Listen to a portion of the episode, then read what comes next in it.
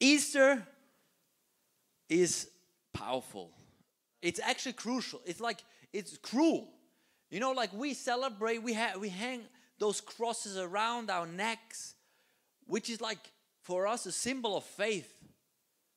And we're not even allowed to wear it in some places in Switzerland because it's so like has a strong message. But actually, it's a symbol of crazy, cruel agony, pain, punishment. It's the worst possible death possible, like that somebody can experience. And it's it's it's so it's such a mean story. When you read it, like try to read it once, maybe without like that, oh, the beautiful cross. Like it's terrible. It's mean. It's painful. It's unjust. There is so much injustice in that story. Just like when Jesus was being taken like into captivity and like then they they took him to the, the pharisees and then they said they blindfolded him and mocked him. And like ah, who hit, who hit you? Prophesying and hitting them. It's so mean. And then afterwards all the pain he went through humiliation he went through the pain of people leaving him friends leaving him it's a terrible story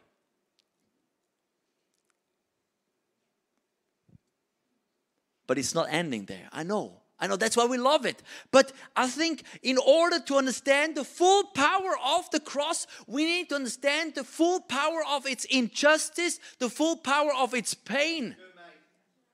Because only then it's like, it's the same thing. Forgiveness, the whole power of forgiveness and grace is being seen in the light of our mistakes. When there is great mistakes, when people are honest with themselves and reveal all their evil thoughts, all their evil deeds, then the power of grace develops its whole thing, you know? So that's why I want to highlight that because we so often quickly jump to the beautiful part, but it's. Do we have the cross? We have, can we show the? We have some crosses here. It's like there we go. Look at that. You know there were three crosses there. Not even just one, three. And I want to look at those three people hanging on that cross. Every person experienced the same cruel death, but every one of those three men had a different response to it.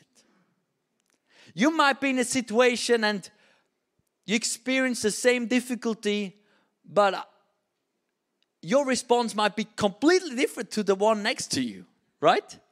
Sometimes, like you're on a hike, and like, you know, some people, like when it gets tough, they thrive. And some other people say, like, why did you take me on that hike?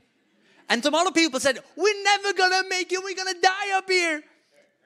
So this and all what it comes out is what is within them you know? Like within them. So like the, it's it's it's really interesting. That's why i love going on different like excursion with different people because that's when you really get to know them. It's the same thing with playing like chess games or other games. That's when you really see what's inside of them. You know when when they're losing how do they lose? When they're winning how do they win? My family really hates you when i basically um, when I really gloat, you know, when, I, when, when I'm doing well in a game, like I'm like I'm like you guys like losers, like like I'm born for this. The moment I'm losing, I'm like, oh, I'm, I'm not even talking anymore. I'm, so you might be in a situation and your response is very different to the one person that next to you that is in the same situation but it's what our response shows what is within us. So let's look at those three men on the cross, all right? So there was one guy that was unbelief in him. We read that in the Bible, he's uh, saying, like in Luke uh, 23, one of those criminals who hung there hurled insult at him and said, Aren't you the Messiah? Save you, you and ourselves. Like, save us and save yourself. He was mocking him. He was like, Come on, you were like big mouth, and now look, look what you're doing it's like you know like he was triggering jesus but the, jesus wasn't wasn't being able to be triggered. Like i would be triggered. Like but then i would like say all right now i'm gonna show them. Now i'm gonna get all the angel i'm gonna tell him off. You know that's what i would do. But jesus he wasn't triggered by that. He was he knew who he was. He knew he had to die. But that was unbelief. The other person on the other side of Jesus had a different response. Same death, same situation, different response. We read in Luke 23. He said, like, hey, bro, what, what, what are you doing, man? We are punished justly, for we are getting what we did, our deeds deserve. But this man has done nothing wrong. He acknowledged his perfect nature, that he was on the cross not because of anything he's done. Then he said, Jesus, remember me when you come into your kingdom. He acknowledged him as king. He acknowledged him as the guy who went to the cross without sins. And you know, the powerful thing is, Jesus afterwards, he says, You know, you're going to enter the, the, paradise with me. And uh, just that situation sometimes messes with our theology because that guy didn't have a baptism. He didn't go to get free weekends. He didn't anything. He didn't attend any church service, didn't even change his clothes, didn't even change his speaking. He led nobody to Christ and he went to heaven. That just shows the power of grace and forgiveness. And that's the basis of our faith. So that was the second person. And then the last person, obviously, Jesus. What came out of him in the middle of disaster? We read that in Luke 23 said Jesus, he prayed, Father, forgive them, for they do not know what they're doing. In his darkest time, love came out of him. Not just blood and water, it was love came out of them. In, in, in, the, in the biggest pressure moment, when the whole world was on him, all that came out was love. Like said, Father, forgive them. They do not know what they're doing. And I think that's such a powerful thing for us. So I do believe that the cross is still relevant for us today. And the question is, what is your response to Jesus? I know you're not hung, hanging out there on the cross. I'm glad. But the question is still, what's your response to Jesus? What's your response? Because I think that's the important question. I lived for three months in Egypt, and they were like all the, Muslims talking to them, and often they would come up to me, to me and say, "Oh, you know, the same God, your God, my God." I'm like, "Yeah, I mean, I do believe essentially there's one God, but there's only one way to God." And I believe it's Jesus, and that's when suddenly our faith is not anymore the same. And you, you might get to know people who like, yeah, I like God, yeah, I like that, but like, what about Jesus? so your response to Jesus is crucial. So let's look at some different responses. Are you with me? Come on, come on. Thank you, guys. thank you, thank you, thank you. So there are three responses. All right. So there's one response, obviously. You know that first guy had unbelief. But let's turn it around and say belief. Believe nonetheless. I think one of your response can be i believe even though i don't see that power yet. Because that guy on the cross he didn't see the power that was still to yet to unfold after three days. He didn't see it. He didn't that's why he didn't believe. But i believe we can be people who believe even though we don't see I think that can be our response. So there are two different people. So you can like be there's two extremes. So there's some extremes. They say, you know, if you only believe, you see all the miracles. Only believe in Jesus and pray, and all the people you pray for are getting healed. Only believe, and this like this provision will be there. Only believe, and if you do not believe, if it doesn't happen, they they they think, well, maybe you don't believe enough, or maybe I don't believe enough, or so they it's a whole they put pressure on your on themselves or others. And maybe you know they, they they might experience a lot of miracles but maybe there comes a day when they don't see and then the challenge is how do they handle that when they suddenly don't see anymore the, the, the, the miracle come true but then there's other group of people they say you know what? We did pray we did believe we did hope for and then we didn't see and I just don't know how to deal with that. So I rather just stop believing. They might not say, I don't stop believing God, but they stop believing in miracles. They stop believing in prayer that works. They stop believing in that because the tension of believing and then waiting and not seeing is too hard for them to bear. And I do believe there's, there's no easy way out of here. I think the Christian faith is a faith of tension.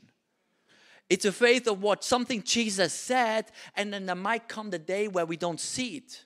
Those people that back there, they, they heard Jesus say, I'm gonna bring a kingdom. I'm, I'm the king of the Jews. They all heard that, but then they only saw the cross and the death and the finished result, which looked ugly. And what then?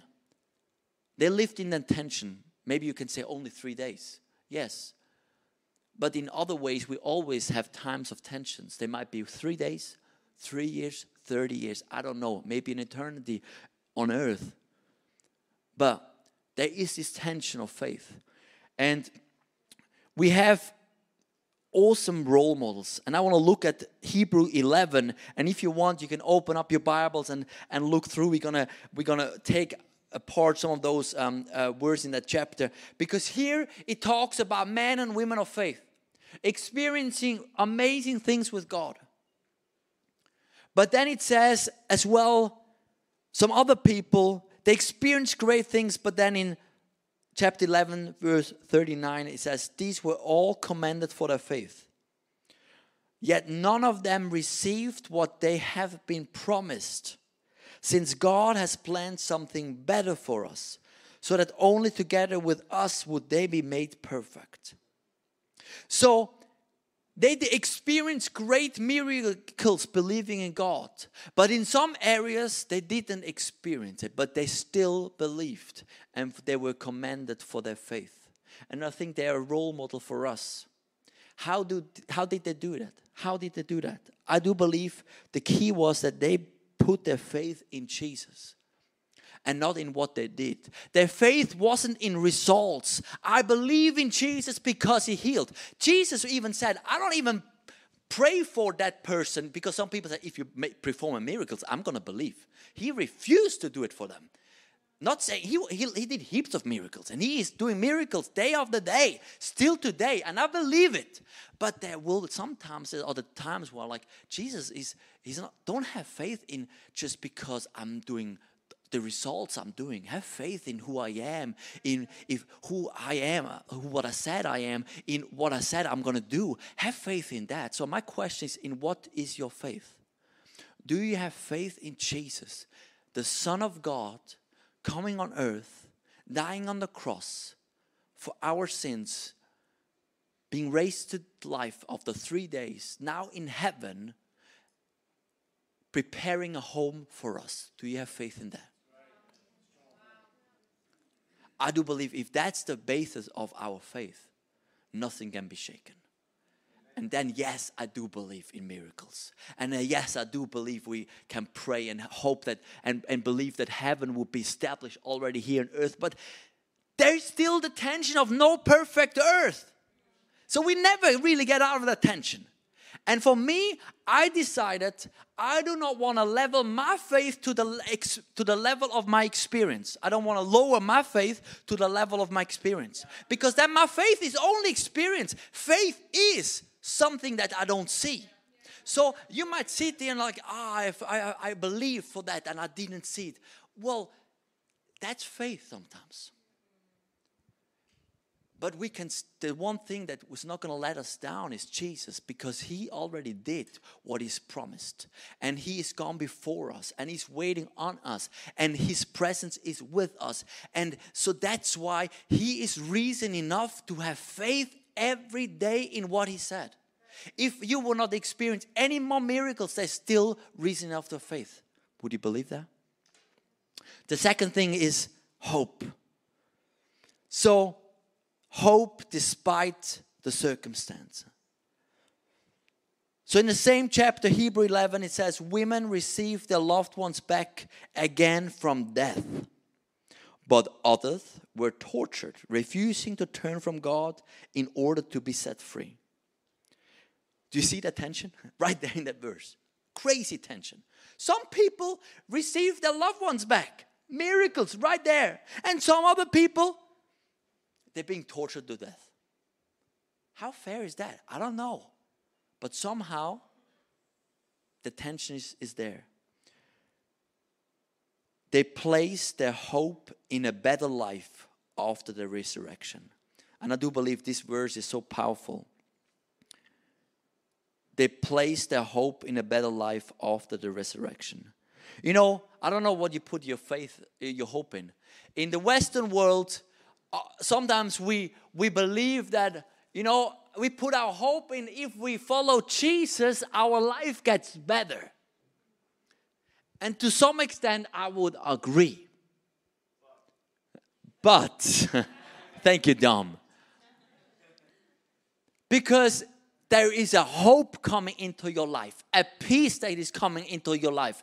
There is priorities, there is direction, there is clarity coming into your life, there is forgiveness coming into your life, and that is powerful.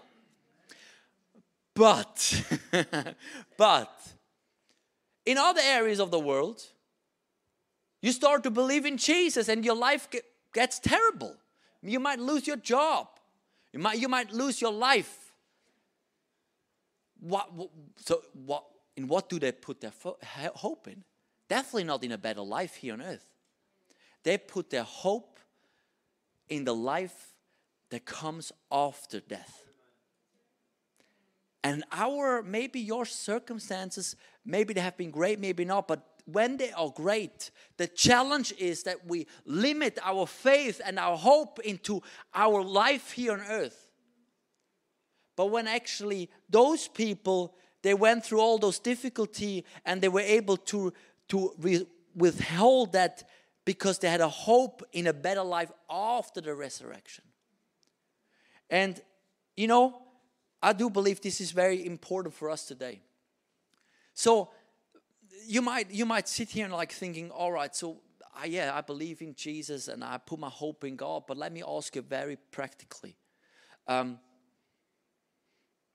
if you have your hope in the better life after death, then you can actually ask, uh, you can actually do what God asks of you whatever the job it will be because you say you know what? If if if that's if that's what's waiting for me i can do whatever he asks of me. Your life you start to surrender your life to god when you actually put your faith and your hope in the better life after death, then you can say, you know what, God, with my finances, you can do whatever you want to do because I know that you already gave me everything I need and I know where I'm going. So I put my hope in that. But, but so often we put our, our hope in, in, in our accounts, we put our hope in our, our job, in, in, in relationships. But when you actually put your hope in what's waiting for you and what Jesus prepared for you, you start start to suddenly experience peace in the middle of a storm. Because your hope is in what's ahead of you and you can say i have joy even though my circumstances are not great. The question is in what do you put your hope?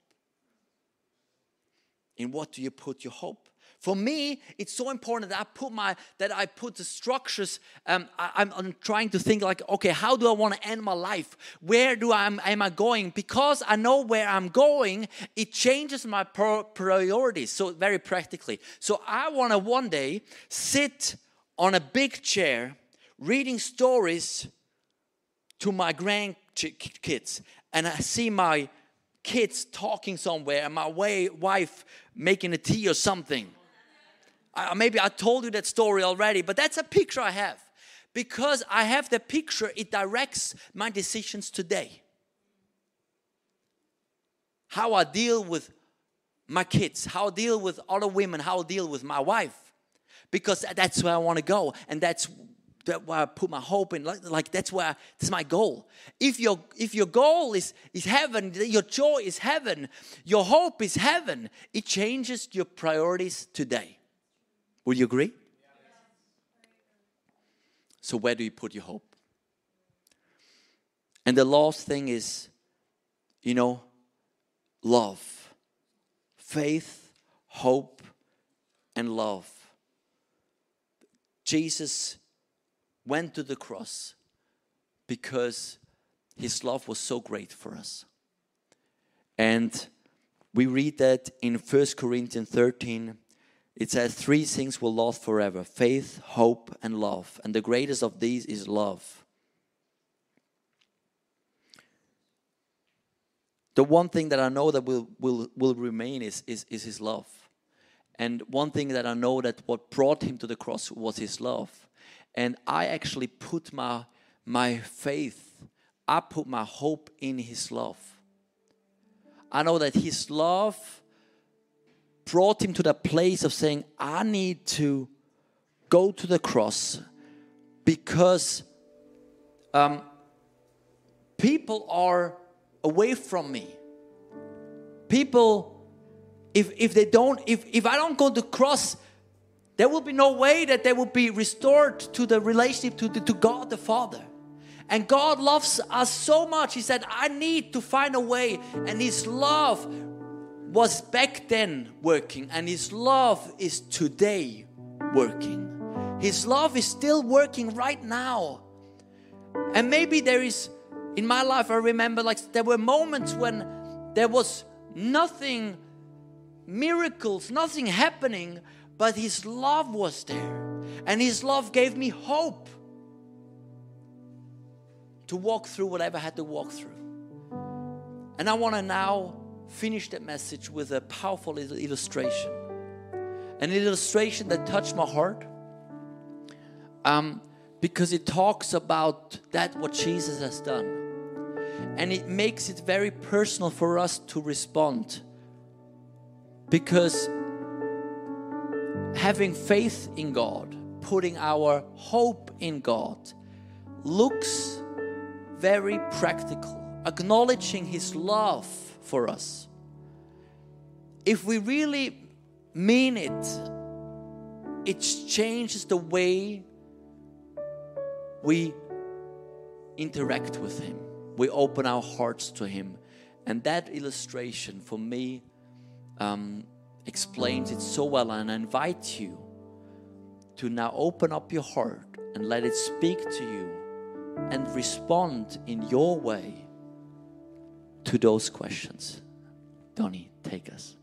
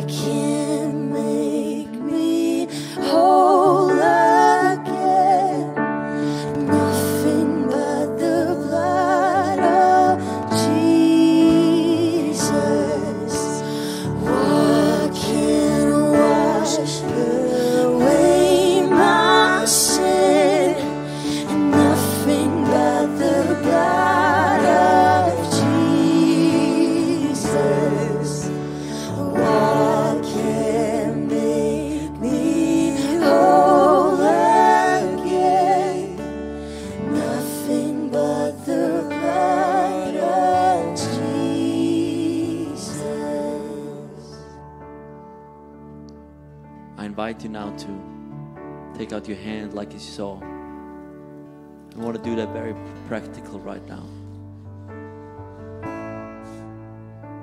Maybe already now you, when Daniel was showing that, you know what, what actually you want to release to God. And I invite you now to really think about it. Like, what is what is in your hand? Have your fist ready. What is in your hand? What are all the things that you are trying to hide? What are the things you realize I, I need forgiveness? That's why Jesus went on the cross. Like for that, I know. But even though we know it, sometimes we can still hold on to it. Maybe over the last couple of years, you started holding on to other stuff pain, unforgiveness, hidden addictions, thoughts. But I want to say the love of Jesus is here not to condemn you, but to free you. He's the only one who can set you free. Are you ready to place your hope and in faith in not something you experience, but in something that Jesus did? If you're ready to do that, open your hand right now and say, Jesus, here it is. Have it all. Oh, it's all bare right there. I know there's potential to feel ashamed, but there is no shame in forgiveness.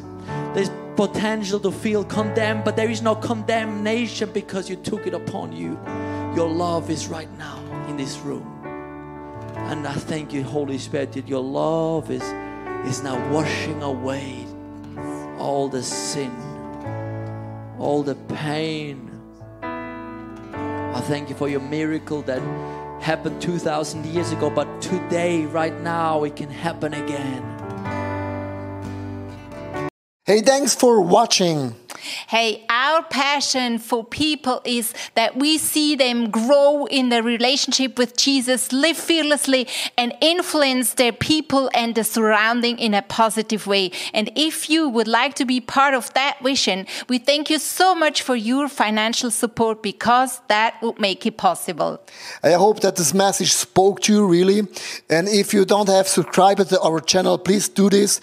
And it's always a big blessing. Maybe you know some people in your neighborhood or in your friendship. Say that podcast could be a very well cool thing. Just share the link because it's pretty, pretty easy. And I'm looking forward to see you again. Tune in and God bless you and see you soon. Bye bye.